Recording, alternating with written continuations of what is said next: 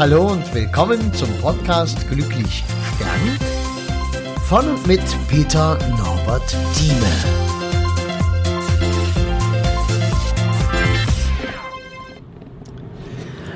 Ja, hallo, weißt du, ich habe dir doch von diesem Professor erzählt, der sich in seinem Keller aufgehangen hat. Ende 70. Ich hatte in dem Podcast noch nicht lange drüber philosophiert, warum er es getan hat, was nun die Ursachen, die Gründe, die Beweggründe halt waren. Ich habe jetzt die Beerdigung gemacht und ich hatte einen Riesenbammel, weil ich glaube, ich hatte es erzählt, dass der einen Bruder hat, einen älteren Bruder, zwei Jahre älter. Demzufolge wird der Bruder jetzt 80 und der Bruder wurde immer, war immer besser als er und wurde vom Vater bevorzugt und halt auch nicht so das ideale Bruderverhältnis. Der saß natürlich mit in der ersten Reihe jetzt bei der Beerdigung und ich dachte, ah, so viele studierte Leute, Professoren und hm, das Problem ist, dass man sie nicht so richtig erreichen kann auf der Ebene des Gefühls. Da, wo, wo ich zu Hause bin, wo ich die Menschen abhole, ein Stück höher transportiere, das ist bei äh, Lehrern, bei Professoren, bei studierten Leuten, bei sehr rationalen Typen äußerst schwierig, weil die nicht an ihr Gefühl rankommen.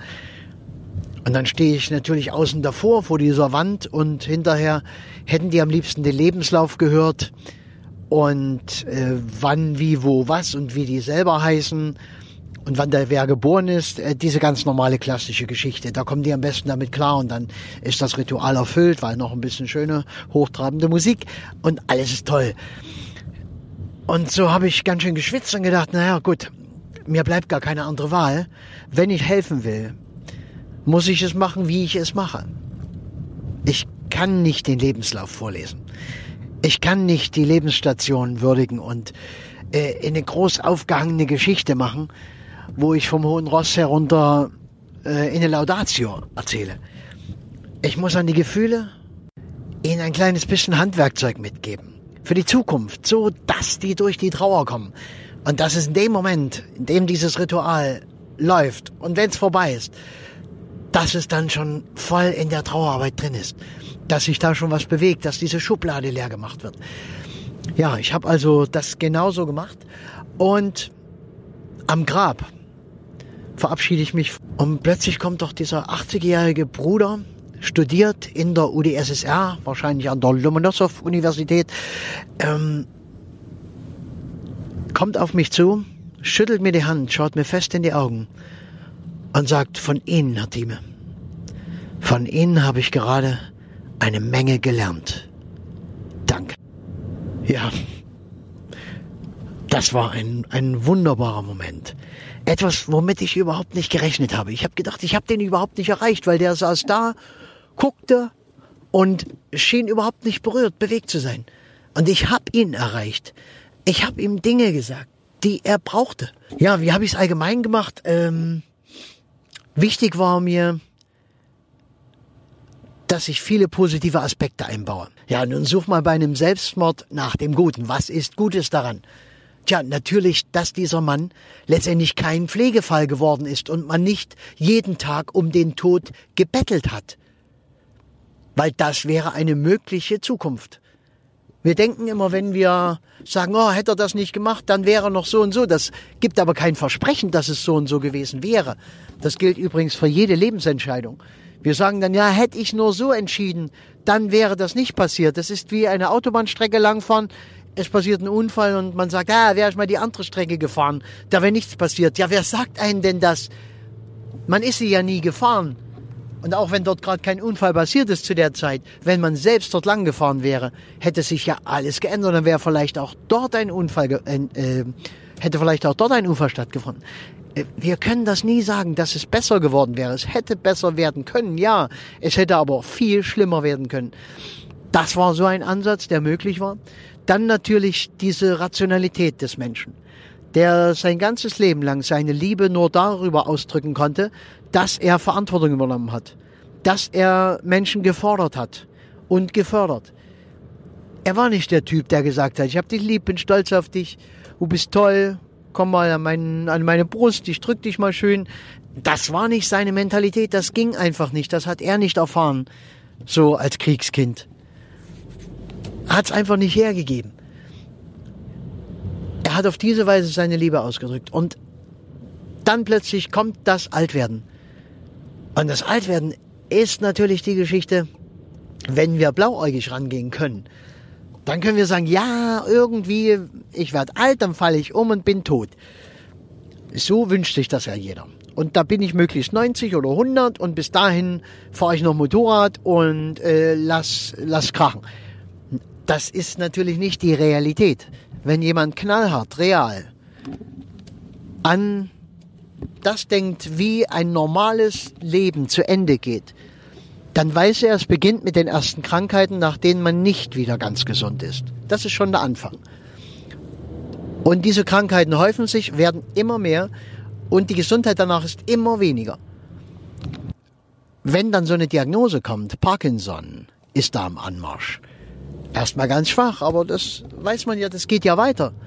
Und dann weiß man auch, irgendwann hast du nicht mehr die Möglichkeit, aus eigenem freien Willen deinem Leben ein Ende zu setzen. Diese Möglichkeit, die Tür ist irgendwann zu. Irgendwann liegst du im Pflegebett ja und dann versuchen wir dich umzubringen. Dann brauchst du Hilfe. Oder du kannst geistig gar nicht mehr. Ich sage nicht, dass das der Königsweg ist, so sehe ich das gar nicht. Ich sage auch nicht, dass wir alle dahin kommen müssen. Ich sage, dass die meisten Menschen dahin kommen, weil die meisten Menschen auch kein bewusstes Leben führen und auch kein bewusstes Altwerden durchleben. Wir müssen jeder Lebensphase das geben, was in diese Lebensphase hineingehört. Und es ist klar, dass ich nicht bis zum Ende meines Lebens die Power habe, die ich als 20-Jähriger hatte. Aber ich kann bis zum Ende meines Lebens kreativ sein und schaffen. Ich kann aber auch die Güte und Weisheit des Alters entwickeln. Ich kann, wie man so schön übertragen sagt, zum Jedi werden, kann andere ausbilden, kann meine Lebenserfahrung, meine Lebensweisheit weitergeben. Nicht als Lehrer an der Uni, sondern als Lehrer des Lebens. Lauter solche Möglichkeiten und ich glaube daran, sonst hätte ich diesen Podcast nicht so genannt. Ich glaube daran, dass es möglich ist, glücklich zu sterben. Dass wir wirklich bis zum Ende des Lebens in relativ guter Gesundheit, mit vielleicht ein paar kleinen Abstrichen, die uns einfach das Leben schuldet, weil wir dann doch ein bisschen leben wollen und vielleicht die eine oder andere kleine Sünde begehen beim Essen, beim Rauchen, beim weiß ich was, beim Feiern. Das ist normal. Aber wir müssen nicht im Pflegebett enden. Wir können am Ende des Lebens wahrscheinlich glücklich von dieser Welt gehen. Zurückschauen und sagen, Mensch, toll. Dieser Mann ist aus dem Leben gegangen, weil er kein Pflegefall sein wollte, weil er den richtigen Moment abgewartet hat und nicht wusste, ob noch ein besserer kommt, weil er, das habe ich den Angehörigen auch gesagt, er wollte denen nicht Trauer und Schmerz verursachen, sondern ganz im Gegenteil. Er hat ja gesehen oder genau überlegen können, was bedeutet es denn, einen Pflegefall zu Hause zu haben. Na klar hätten die ihn gepflegt. Na klar hätte sich jeder um den gekümmert. Und er hätte zu Hause bleiben können. Aber hätte die Frau dann noch zu ihrem Sport gekonnt? Hätte die Frau noch schön in die nächste Stadt zum Einkaufen, shoppen, was auch immer, was er immer so gern gemacht hat und schon lange nicht mehr machte, weil sie ihn nicht mehr allein lassen wollte? Hätte sie das noch machen können? Natürlich nicht. Hätte der Sohn mit seiner Familie einfach so schön in Urlaub und unbeschwert äh, leben können? Natürlich nicht. Weil man ja immer Angst hat, Mensch, der Vater.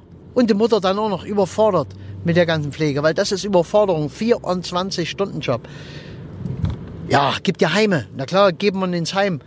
Ja, moralisch steht man dann da wieder letzter Arsch. Es ist richtig, klar, muss man machen im richtigen Moment des Lebens. Ist das auch eine gute Entscheidung? Aber wie fühlt man sich denn damit?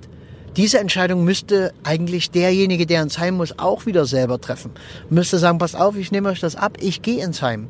Ich werde dort versorgt. Und wann immer ihr Zeit habt, wenn ihr wollt, dann kommt ihr vorbei. Für solange ihr wollt. Und dann bitte zwischendurch lebt euer Leben. Dafür ist es da. Ja gut, ich denke, hier kann man ewig weiter philosophieren. Und ich wünsche dir einfach was. Denk ein bisschen drüber nach. Ist auch wieder so ein kleiner Stein, ein kleines Steinchen der Weisheit. Macht's gut.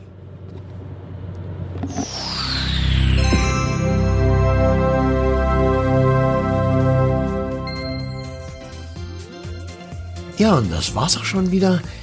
Wenn du irgendwas wissen magst, was schreiben magst, Kontakt aufnehmen magst, am besten über www.peternorbertthieme zusammengeschrieben, einfach ohne Leerzeichen, ohne alles, Punkt, äh.